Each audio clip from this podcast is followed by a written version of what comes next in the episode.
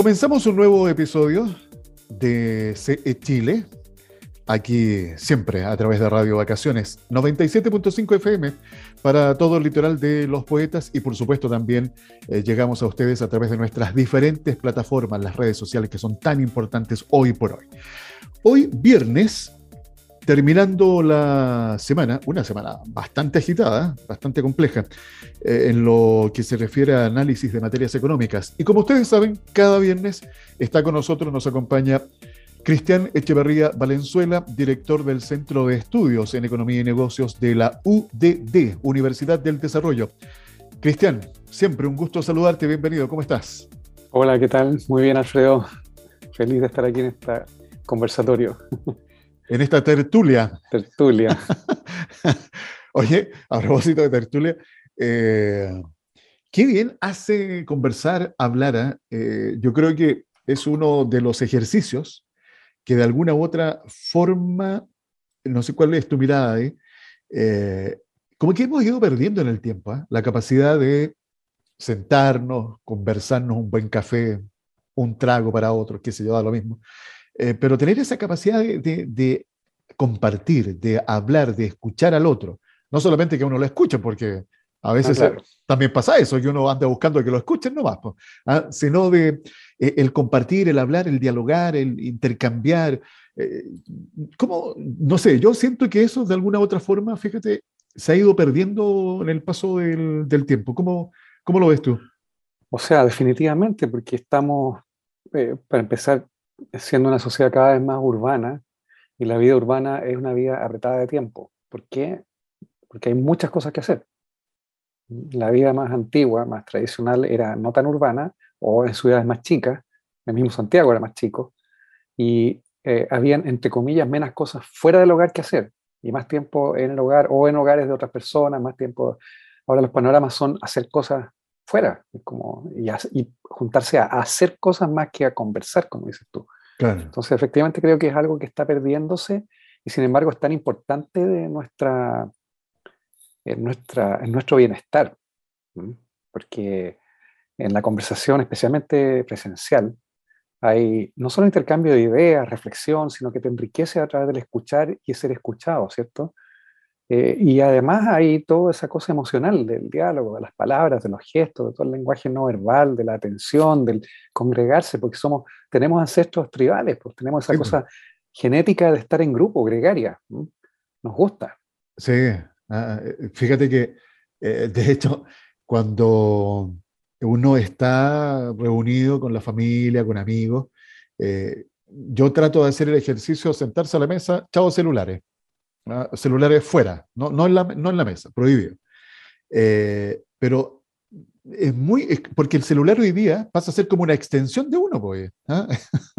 Ah, es como parte tuya, es como otro órgano más. Y, y, me enferma a mí, yo debo reconocerlo, en esto tal vez sea medio mañoso, pero eh, eh, el hecho de que están hablando contigo o tú estás hablando con alguien y esa persona te dice que te está escuchando, pero está además pegado en el celular mandando un mensaje, revisando un correo, qué sé yo. Entonces yo digo, no, pues, o sea, oye, o estás o no estás. Pero hacer una comunicación dual eh, creo que es poco práctico porque al final tampoco está, creo yo, como la honestidad de estar al 100% con el otro, conectado con el, con el otro. Y hoy día, eh, a, raíz del tema de la pandemia, aparte todo el, golpe económico que esto provocó, ¿verdad? Por cómo se alteró el desarrollo de la economía en el planeta, yo creo que también una de las cosas que provocó fue esto, distanciarse aún más eh, con el tema de los diálogos, solamente virtual o por el WhatsApp, a puros emoticones nomás, ¿cachai? O, o, con suerte un, mensaje de, audio. Entonces, eh, este, es un llamado también para tal vez para la gente, para todos en general, ¿eh? para todos a recuperar un poco eso, la capacidad de hablar, de compartir, de conversar, de analizar, qué sé yo, una noticia, cómo te fue en el día, cosas como son tan como cotidianas, pero también hoy día tan necesarias, fíjate, para eh, sanidad mental y del espíritu, de sentir lo que tú dices, que estamos realmente conectados, Cristian. Sí, y el intercambio te enriquece, tú escuchas, aprendes ideas nuevas que surgen de la misma conversación. Entonces, eh, el viejo proverbio africano dice, si quieres llegar rápido, anda solo, pero si quieres llegar lejos, anda acompañado. Exacto, sí, me acuerdo siempre de El acompañamiento es el acompañamiento también en el lenguajear, como decía Maturana, en el reflexionar, el pensar en, en voz alta las cosas con una contraparte que te hace, que te estimula o que te hace abogado el diálogo, de lo que sea, pero el diálogo, sin duda, te, te abre ventanas de lo posible, que no las tenías antes de empezar el diálogo. Así es. Eh, oye, bueno, eh, dejemos esta tertulia eh, momentáneamente, esta tertulia más de la vida, y vamos a la tertulia económica. Vamos, vamos. Porque han pasado muchas cosas. Partamos con eh, la dólar manía. Oye, qué locura el salto que dio el dólar. Ayer jueves cerró en 900 pesos, Cristian. ¿Qué, ¿qué pasó? Sí. Bueno, eh, es que hace tiempo ya que se está viendo que la Reserva Federal iba a hacer aumentos de tasa, porque la inflación en, Estados Unidos, tanto como en Chile, está fuera, muy fuera de rango. Están eh, en torno al 10% prácticamente, y nosotros estamos un poco más arriba. Y, bueno, ya ha cambiado mucho su tono el presidente de la Reserva Federal. De hecho, ya hubo un aumento la reunión anterior de 75 puntos base, y el mercado como que dijo ya, eh, parece que las próximas van a ser más graduales y, así debe ser el lenguaje. Eh, pero eh, el miércoles cambió el discurso y dijo, no, la, la, próxima alza y va a mover incluso unas cuantas más, pueden ser de 75 puntos bases también. y eso es fuerte, muy fuerte, muy insólito, porque la Reserva Federal siempre se, se mueve en formas más graduales. De 25, 50 puntos bases, o sea, medio por ciento de aumento en una reunión como máximo pero esta vez, claro, es insólito, entonces generó mucho ruido y mucha movilización de activos internacionalmente, desde activos riesgosos a activos no tan riesgosos. Y eso involucró, eso, esa está la base de por qué cayó tan fuerte el cobre y por qué subió tan fuertemente nuestra moneda, que está muy vinculada a la evolución del cobre sobre lo que ya tenemos, que es un aumento de riesgo país es lo que está a la base de por qué hemos tenido un tipo de cambio alto también desde comienzos de año. Eh, ¿Se podría esperar, eh, Cristiano, tú crees que ya eso sería eh, más aún, o sea, poco esperable, de que la Fed, la Reserva Federal, pueda tener un aumento más agresivo en alguna de sus próximas cuentas? ¿Sobrepasar los 75 puntos base? No, no sé si sobrepasarlos, pero mantener 75 puntos base de aumento por varias reuniones consecutivas. Y eso igual es muy agresivo. De acuerdo. Eso es muy agresivo igual, o sea, está en rango de lo agresivo históricamente hablando. Sí, eso te iba a preguntar en relación a la historia. ¿Tienes memoria de alzas consecutivas que se puedan haber dado años atrás, en algún momento preciso? Sí, bueno, en los años 80, hubo, cuando hubo un cambio de gobernador, eh, llegó Paul Volcker, eh, un gobernador que llegó con idea, la idea de bajar la tasa de inflación de Estados Unidos, que estaba en dos dígitos en ese momento, estaba sobre el 20% de hecho. Eh, y, entró, pese a que no había condiciones de recesión ni nada, pero eh, entró en un proceso de alza de tasa rápido, fuerte, de esta velocidad parecida quizás. Y claro, bajó la tasa de inflación finalmente, pero Estados Unidos entró en una pequeña recesión, que para nosotros fue la crisis del 82. Claro, exacto. sí. Eh, oye, a propósito de lo que acabas de comentar, estaba leyendo un titular que me hizo sonreír por la forma en que se expresa. Eh, la Fed, la Reserva Federal de Estados Unidos, Banco Central, mete miedo con su advertencia sobre la amenaza de una recesión global. Esto no solamente la Fed, sino que también hay otros organismos que han estado mencionando de distintas partes del mundo que se nos, se nos viene. ¿Cómo aprecias tú, en base bueno, a lo que hemos estado conversando, obviamente, en estos últimos análisis que hemos estado realizando, Cristian?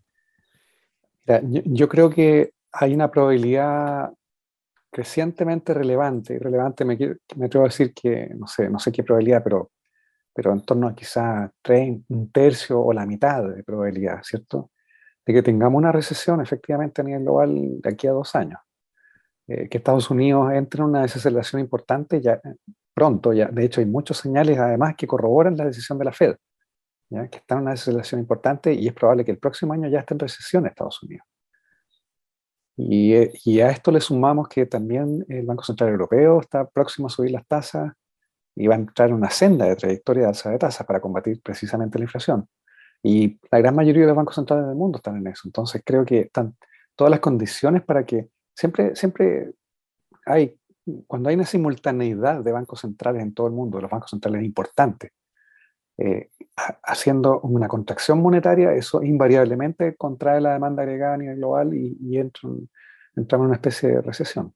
Así que creo que están las condiciones dadas.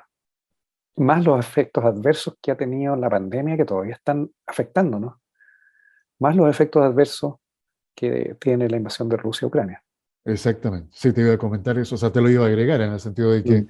hay también, a esto le tenemos que sumar, como diríamos por ahí otro pelito a la, sopa, eh, la, este problema de seguridad alimentaria del cual ya se está hablando y que leía un artículo que hacía mención de que Chile podría verse también afectado por esta seguridad alimentaria de aquí a los próximos seis meses si la situación no cambia en Ucrania.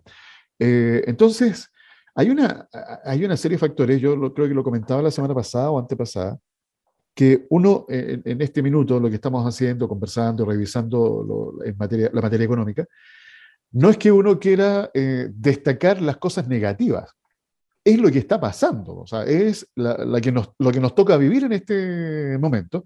Y como siempre, también lo comentamos, Cristian, creo que nuestra tarea es poder eh, informar, compartir, que ustedes puedan estar siempre con estos distintos insumos que vamos eh, entregando, eh, porque tenemos que también estar conectados con, las con nuestros pies en la realidad. Yo siempre les he dicho, sobre todo en este proceso, si quieren adquirir deuda hoy día, Uf, hay que pensarlo varias veces. Si esa adquirencia de deuda no es necesaria, urgente, fundamental, por ejemplo, para tu negocio, eh, para que puedas hacer una inversión que ahora la tienes que hacer porque si no el negocio no va a funcionar, ya puedes estudiarlo y, y realizarlo, pero buscando también la mejor opción. Pero si no es urgente el adquirir esa deuda, postérgalo. Entonces yo creo que aquí eh, hoy día el ejercicio también y un poco la invitación, Cristian, es a mirar con cuidado lo que está sucediendo y cómo eso, por supuesto, ya nos está afectando y cómo nos tenemos que apretar el cinturón y hacernos la idea de que lo que queda de este año y un par de años más, vamos a tener que estar navegando por estas aguas de inestabilidad. Sí, pues, o sea, estamos en un escenario muy complicado y es una coyuntura que en verdad no habíamos tenido en mucho tiempo, nunca, yo creo, recuerdo por lo menos desde que hay datos eh, históricos, porque otras recesiones comparables por ejemplo, la Gran Depresión de los años 30 fue una depresión originada por políticas monetarias coyunturales, que, ¿cierto? Eh, después nuestra recesión del año 82 fue una crisis financiera, la crisis subprime fue otra crisis financiera, pero otros componentes de la economía global no estaban alterados, entonces eso permitió que de las recesiones se saliera rápido. Claro. En este momento nos encontraría una posible recesión mundial con muchas vulnerabilidades que se han acumulado desde la crisis subprime más la, eh, la crisis del COVID y, ahora mismo con, la invasión, los efectos, digamos, de, la invasión. Entonces, ¿por qué? Porque los gobiernos están prácticamente a los límites de su endeudamiento razonable, los gobiernos de todo el mundo. ¿Por qué? Por el gran gasto de la pandemia. O sea, la capacidad fiscal de expandir gasto en caso de una recesión está limitada. Segundo, estamos con los bancos centrales en la dirección opuesta, a expandir. Estamos necesariamente están combatiendo la inflación porque tienen que hacerlo, porque si no les cuesta la cabeza a los gobernadores y el propósito de los bancos centrales es mantener la inflación a raya. Entonces, por un lado, política fiscal copada y por otro lado, política monetaria eh, obligada a tener que entrar en, contracción monetaria, más lo que llamamos en economía eh, shocks adversos de oferta. Producto de la pandemia, capacidad productiva mundial, logística, almacenamiento y distribución está, no está al 100%, especialmente en China. Y eh, la guerra que tiene a productores importantes en los mercados internacionales, Ucrania, no sé, pues, imagínate que más del 40% de, todas las exportaciones de, que se transan en el mundo en los mercados globales de, aceite de maravilla, por ejemplo, o 16% del total de participación en el mercado global de, exportaciones de maíz, 10% de trigo, o sea, es súper relevante.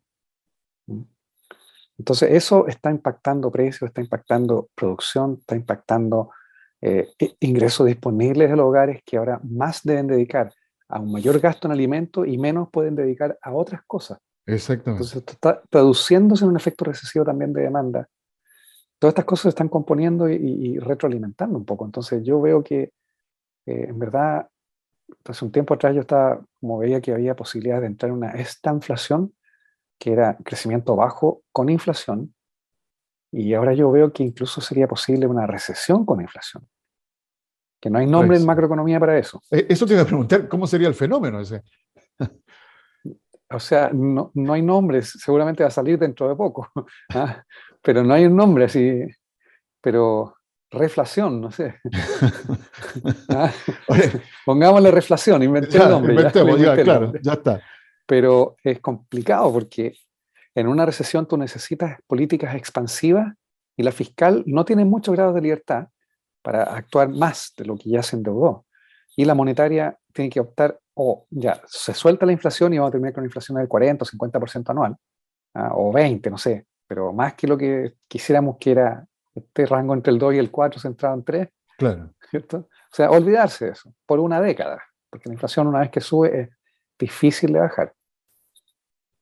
O perseverar en combatir la inflación y hundir más las economías en recesión, que yo creo que no, no hacer ese el camino que van a seguir los bancos centrales. Oye, esa, es zapato chino este tema. ¿eh? Sí, no, no hay, es una solución de compromiso, cualquiera que se opte por, por tener. Eh, sí, porque además a, eso agrégale a cada uno de nosotros, eh, los que están escuchando esta conversación, que la cosa práctica, el dinero cuesta menos. O sea, nuestro valor, el dinero tiene valor, menor valor hoy día. Eh, es cosa de que yo fui ayer o antes de ayer al supermercado y salí llorando. No rinde nada. Salí llorando al supermercado porque... No rinde nada. Nada, nada. Eh, es impresionante cómo han subido los precios eh, de todo, de toda, y no solamente en el tema de alimentación, en el tema pasaje, por ejemplo, esto, ejemplo rapidito, tengo un sobrino que estaba esperando que le aprobaran la visa para viajar a, Australia. Eh, y bueno, obviamente ya está listo con su polola, se van y tenían que comprar los pasajes. Un pasaje que costaba, eh, previo a la pandemia, 700 mil pesos, hoy día el mismo pasaje está costando 2 millones de pesos. 2 millones de pesos, o sea, el, prácticamente el triple del valor. Entonces uno dice, o sea, no será mucho, está bien que las cosas hayan subido, pero a ese nivel, pero bueno, eso es con lo que estamos conviviendo en este minuto y vaya que duele, o sea, cuesta, cuesta muchísimo, porque si uno dijera que los sueldos se van reajustando y van en línea con lo que está pasando en el mercado, ya paguen en UF, como se, viene, ah, se, viene, diciendo hace mucho rato. Eh, fíjate que de verdad uno trata de sonreír un poco ante esta situación también, porque tratamos de darle una mirada, obviamente práctica, está, claro, pero aquí estamos viendo que estamos en una situación, como nos explicas, eh, Cristian, que es muy difícil. O sea, además que nos toque vivir una situación, no sé si tú tienes registro de eso, parece que no, de que fuera por una parte una recesión, pero además con inflación, yo así de la rápida no tengo recuerdo de, algo que haya pasado así. No, no hay recuerdo, porque lo que normalmente ocurre es que la recesión es la inflación cae. Claro. Se hace negativa incluso. Sí. Sí, porque además es la pega que está haciendo el Banco Central, acá en Chile, quedémonos en nuestro país, que justamente con este aumento de la tasa política monetaria es para justamente tratar de que no se desbande aún más la inflación. Pero si le agregamos esto que tú dices, la recesión, o sea, ¿qué hacemos? ¿Cuál es la solución?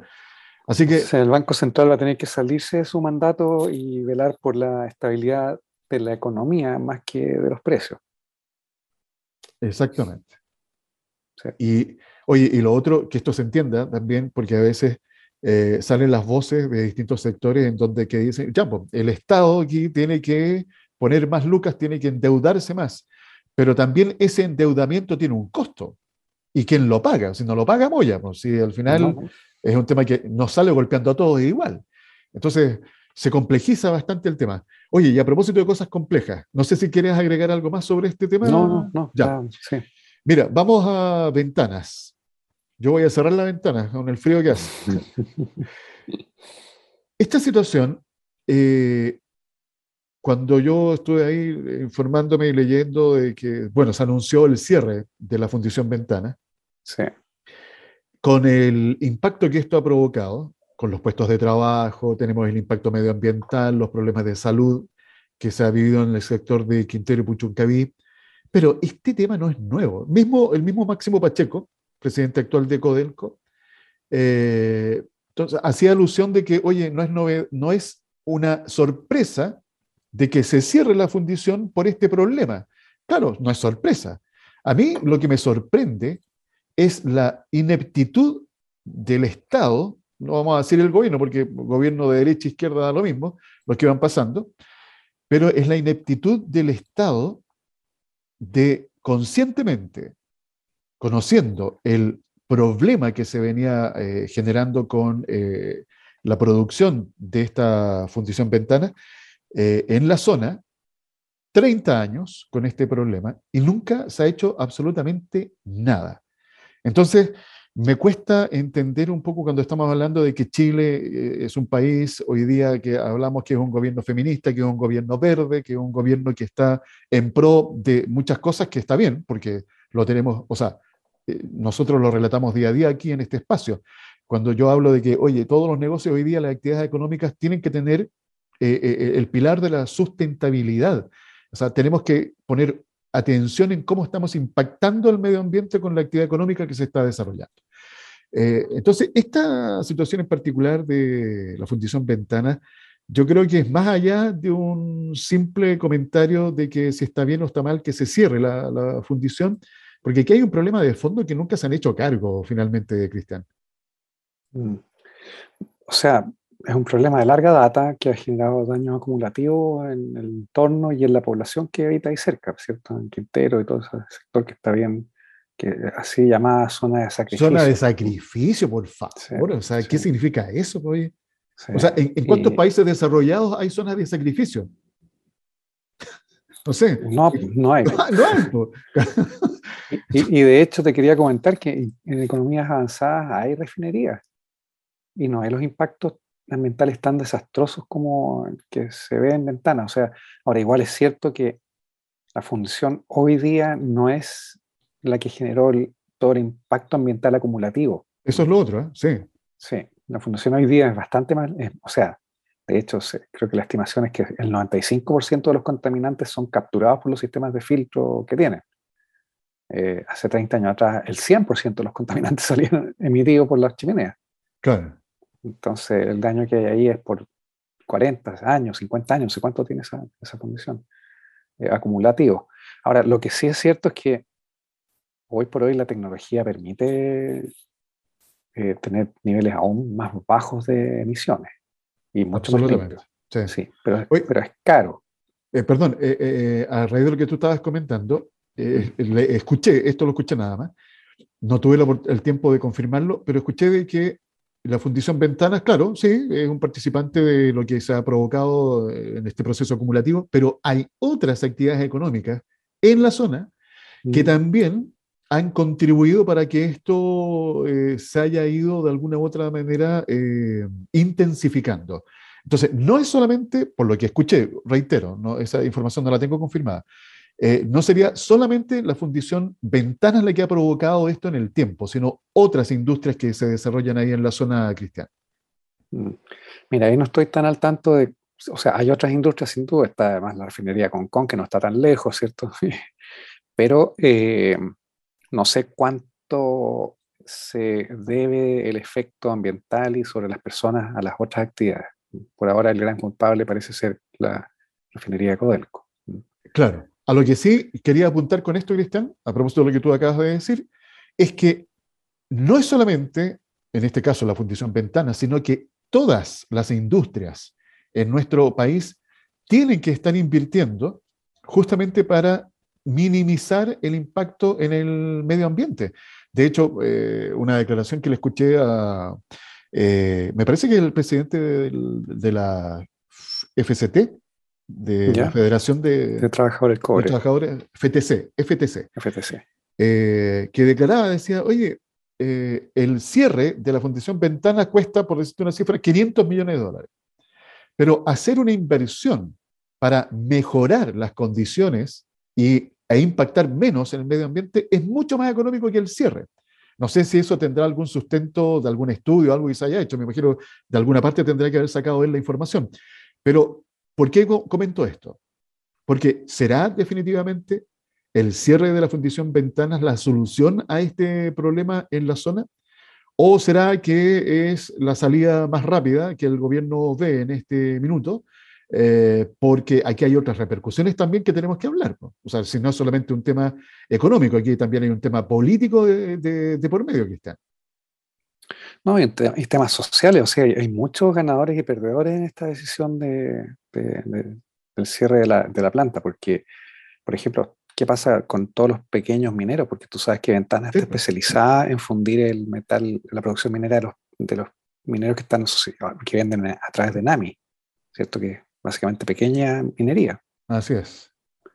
Eh, después, los problemas vinculados a la actividad económica que va a generar, eh, o sea, al, vacío de actividad económica que va a generar el cierre de la planta en toda esa zona, donde da empleo, son 350 trabajadores y sus hogares, ¿cierto? Que tienen perspectiva de quedar desempleados de aquí a un tiempo, porque esto no es inmediato, va a haber un plan, ¿cierto? Todo, pero, pero ese es, el, es el, el futuro, digamos, que les espera. Exactamente. Sí. Oye, a propósito, bueno, de lo de Codelco, o sea, de la Fundición Ventanas, hay que mencionar que los trabajadores de Codelco ponen fin al paro nacional, dice el titular, y acuerdan establecer una mesa de trabajo en División Ventanas. Así que habrá que estar atentos a ver cómo sigue eh, avanzando. Eh, pero ah, quiero insistir en este punto, Cristian, con lo que hemos hablado en otras oportunidades. La miopía que muchas veces existe en la, en la política eh, de las miradas a largo plazo. Eh, un país que se dice un país que se quiere desarrollar, que quiere crecer, eh, que quiere desarrollar esta distribución igualitaria de los recursos, que va en ese camino, tiene que tener políticas de largo plazo. O sea, no se puede estar trabajando de acuerdo al gobierno de turno, hagamos, ¿no cierto?, las cosas en cuatro años y menos de cuatro años en la práctica, y esperemos que tal vez alguna de esas decisiones que se tomen el gobierno que venga eh, le pueda dar continuidad. O sea, no se puede avanzar, no, no se puede crecer de esa forma, Cristian. Sí, no suena como, claro, como inconsistente, como abrupto, no forma parte de un plan de largo plazo, sin duda. Eh, y ha sido bien confuso todo. O sea, imagínate que tenemos a la ministra de Minería diciendo que no estaba enterada, que le hubiera gustado que el gobierno se enterara antes de tiempo. Yo no sé si eso es verdad o no. O sea, es raro que una empresa estatal actúe así como tan, en algo tan importante que tiene impacto social, que tiene, bueno, harto impacto. Sí. Es raro. No, lo encuentro, no, sé, no lo encuentro muy creíble, para serte sincero. Pero. Eh, mira, a, a, raíz de eso, como un ejemplo no es cosa de repasar rápidamente un par de situaciones que se han dado en el gobierno, que han dicho, oye, aquí ha habido problemas de comunicación. Eh, lo último fue con este tema que se provocó del cargo de primera dama, de colocarle el nombre, ¿no es cierto?, de la pareja del presidente Boric. Eh, y, o sea, hay, cuando hay este tipo de, de situaciones, uno dice, bueno, cómo se, están, se está haciendo esa administración, cómo se están tomando las decisiones. Y aquí, cuando hablamos en economía, que una de las peores cosas que puede pasar en la economía, sobre todo para los quienes quieren hacer inversiones, es la incertidumbre. Entonces, cuando no hay señales claras, eh, macizas, obviamente que esto va teniendo, va creando olitas entonces aquí hay una tarea, obviamente, que tiene que partir de la cabeza hacia abajo, como dice el dicho popular, si la cabeza no anda bien, ¿qué se espera para el resto del cuerpo? Entonces, eh, nada, yo creo que hay mucha tarea por hacer, eh, Cristian, eh, y veamos, bueno, cómo también vamos a estar de alguna manera conversando las próximas semanas de las distintas situaciones que se nos vayan dando y, y, qué es lo que tratamos de hacer en esta conversación. Un poco ver cómo va impactando en el día a día a título personal, pero también en, el mundo de los emprendedores, de los dueños de una micro, pequeña o mediana empresa que con tanto esfuerzo eh, abren ¿no es cierto? las cortinas día a día, eh, levantan su sitio web, están con el e-commerce atendiendo a sus clientes, pero estos desafíos que se nos van presentando, eh, la verdad, requiere de mucho esfuerzo, de mucha garra, de tomar buenas decisiones para seguir adelante a pesar del escenario adverso que en este minuto podemos estar viviendo, Cristian. Sí. Bueno, en tiempos de adversidad, con creatividad siempre se puede dar vuelta a una situación. Con creatividad y con, bueno, mucho empuje también. Así es. Oye, Cristian, bueno, quedan ahí un par de cosas que revisar. Le vamos a dedicar un, par de minutos, porque no lo podemos dejar de mencionar. Hoy día le fui a echar benzina al auto, casi termino echándole parafina. claro, que no sé qué está más barato. No habría llegado muy lejos. Eh, oye, sigue el alza en los combustibles, ¿eh? No, no para tampoco. Este no, no, va a parar porque el petróleo sigue alto y ahora con estas alzas de tipo de cambio van a ser varios meses más que se posterga, que se va a prorratear, pero la trayectoria es al alza de todas maneras, sí al alza. ¿Habrá inyección de, más recursos al MEPCO? Así como está en la caja fiscal hoy. Uf, con este cobre que está cayendo, no van a haber menos recursos. Exacto, sí. O sea, aquí vamos. 3 dólares 70, también lejos de los 4 dólares y medio que teníamos hace unos pocos meses atrás. Sí, también. Bajó súper rápido. Bajó, eso, bajó muy rápido, ¿eh? Muy rápido. Eh, oye, aquí, eh, bueno, de alguna u otra manera también eh, les comentamos a esto, e-, este tipo de situaciones, que se van conectando con cada una de las noticias que hemos relatado en esta conversación, cómo todo está unido y cómo esto es como el efecto dominó, Cristian. Sí. O sea, una variable lleva a que otras se alteren y aquí estamos viviendo las consecuencias. Oye, rapidito, en Argentina, eh, no, recuerdo dónde fue que leí el titular, bueno, no era para esperar otra cosa tampoco, que la economía en este último trimestre, o en el primer trimestre en realidad, eh, creció bajo lo esperado. No sé si decirlo así o decirlo de otra forma, porque la economía argentina hace rato viene de tumbo en tumbo, Cristian. Sí, sí. No, bueno, o sea, es una lástima porque es un país que tiene tanta riqueza, tanta capacidad humana, creatividad, tecnología, en fin, las tienen todas, pero tan mal administrados. Y, y, además nos impacta porque igual mal que mal es un socio comercial importante. O sea, eh, Argentina y Brasil son nuestros dos principales socios comerciales en la región. claro, sí. sí. Entonces, eh, y, desafortunadamente con las políticas que están teniendo, eh, no, no, no, no veo que vayan a, o sea, veo que van directamente también a ser parte de un, contexto recesivo en el cono sur.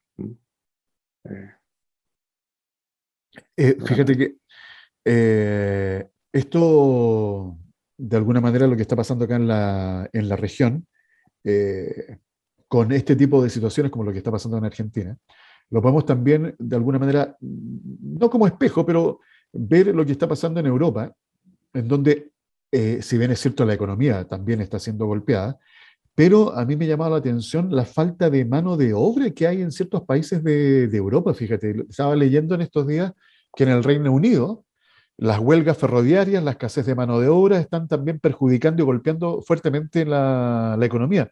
Y decía ahí la noticia que simplemente no hay suficientes trabajadores para mantener su economía en movimiento y muchos empleados están cada vez más enojados porque la inflación se lleva una gran parte de sus cheques de pago. Cuéntame una nueva, porque estamos igualito por acá, vos, Cristian. ¿ah? Bien parecida la historia. Sí, global esto. Está, todos los hogares del mundo están sufriendo el embate de la inflación. Así es. La, pérdida de nivel de vida, finalmente, que es lo que significa. Eh, sí, esto va golpeando fuertemente la calidad de, la calidad de vida. Eh, oye, ¿alguna noticia buena que para que nos despidamos? ¿Qué podría em, ser? Uy, cuesta, cuesta encontrarla. No, de verdad, cuesta encontrarla. O sea, estamos en un contexto bien complicado, sí. Sí. Eh, yo creo que simplemente invitarlos, ya que se nos viene el fin de semana, a pesar de, todo esto que hemos revisado y compartido con una, una conversación tratando de que sea técnica, pero también amena, eh, invitarlos a que tengan un fin de semana de esparcimiento, que lo pasen bien, que se distraigan un poco. Eh, no necesariamente distraerse significa gastar. Yo creo que hay muchas cosas que todavía se pueden hacer gratis, como salir a caminar, por ejemplo. ¿ah? Eh, sentarse a conversar, lo que hablábamos al comienzo. Justamente, sentarse a conversar. ¿ah? Hay que hacerlo. Así que, ya pues, Cristian, vamos a dejar hasta acá la, la conversación. Ya, Alfredo. quiero darte las gracias siempre por tu tiempo y desearte de todas maneras también hay un buen, fin de semana junto a, tu familia. Muchas gracias. Igual para ti y gracias por la invitación también.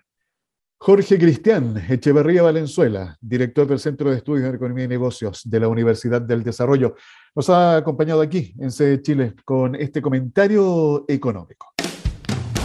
Conexión Empresarial es un espacio radial de encuentro de los distintos actores económicos de nuestra sociedad, motivando a los emprendedores y empresarios a encontrar soluciones a sus inquietudes por medio de la información precisa en el tiempo justo.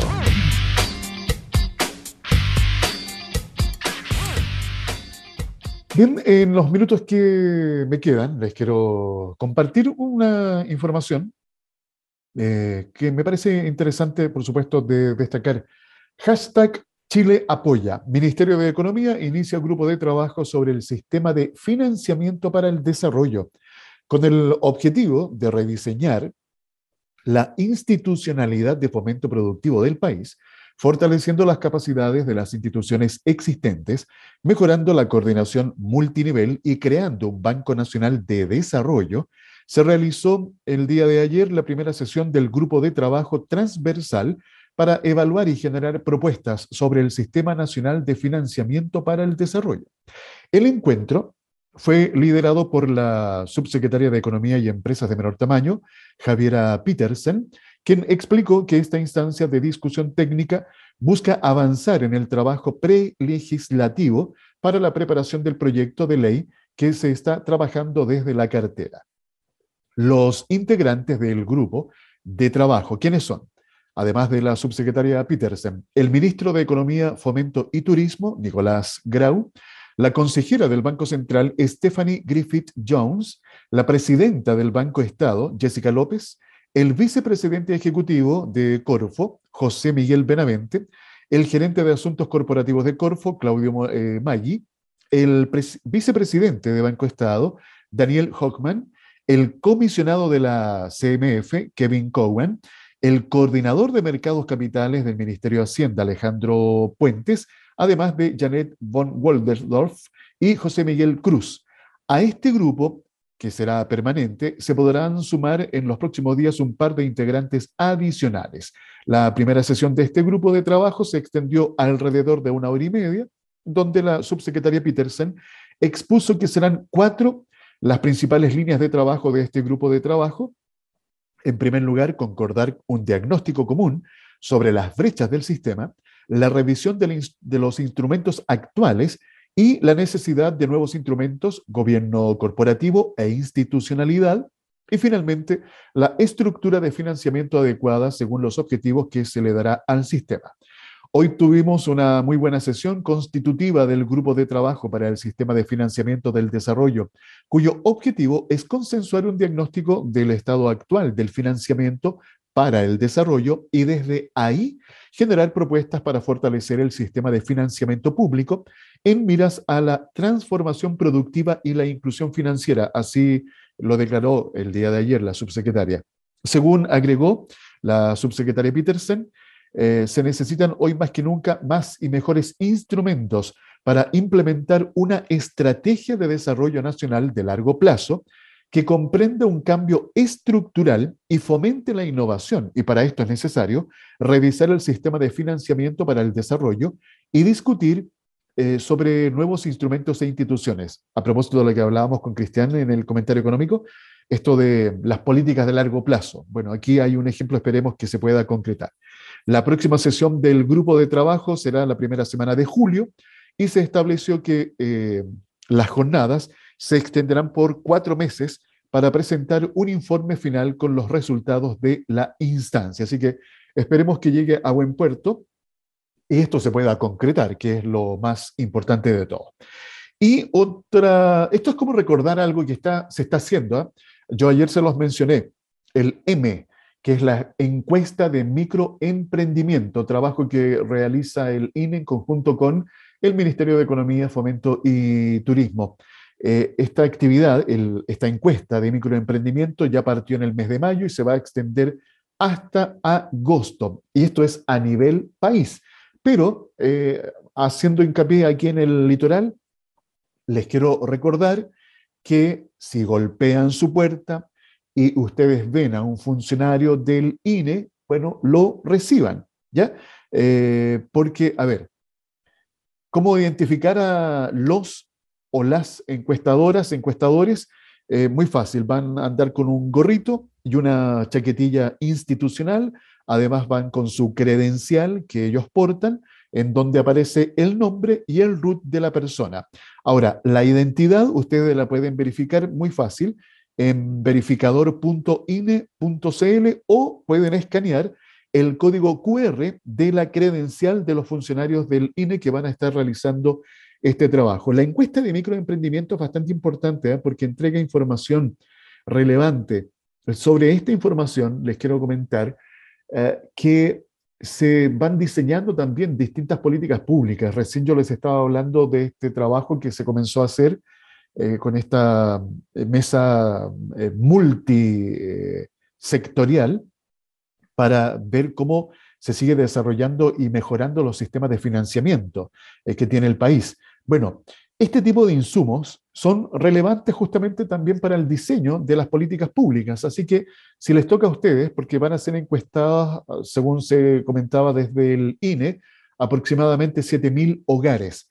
Así que si el hogar de ustedes es visitado, recíbanlos, atiéndanlos, atiéndanlos y entreguen la información correspondiente, eh, porque yo creo que también, por supuesto, uno tiene que contribuir eh, cuando uno eh, quiere ser parte de algo, bueno, si es llamado a participar, también hay que estar presente ahí, ¿ya?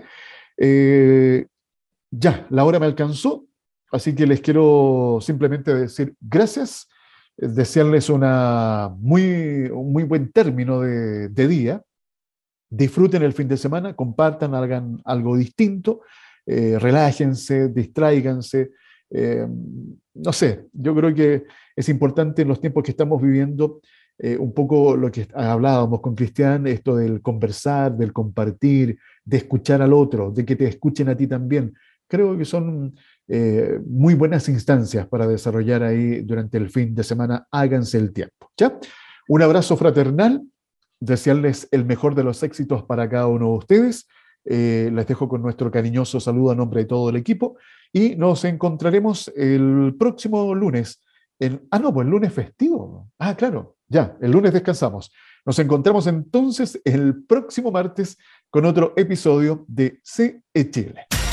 Conexión Empresarial es creado para optimizar las relaciones comerciales, impulsando la accesibilidad, la comunicación y dando apoyo permanente a las empresas en su proceso de modernización y de incorporación tecnológica.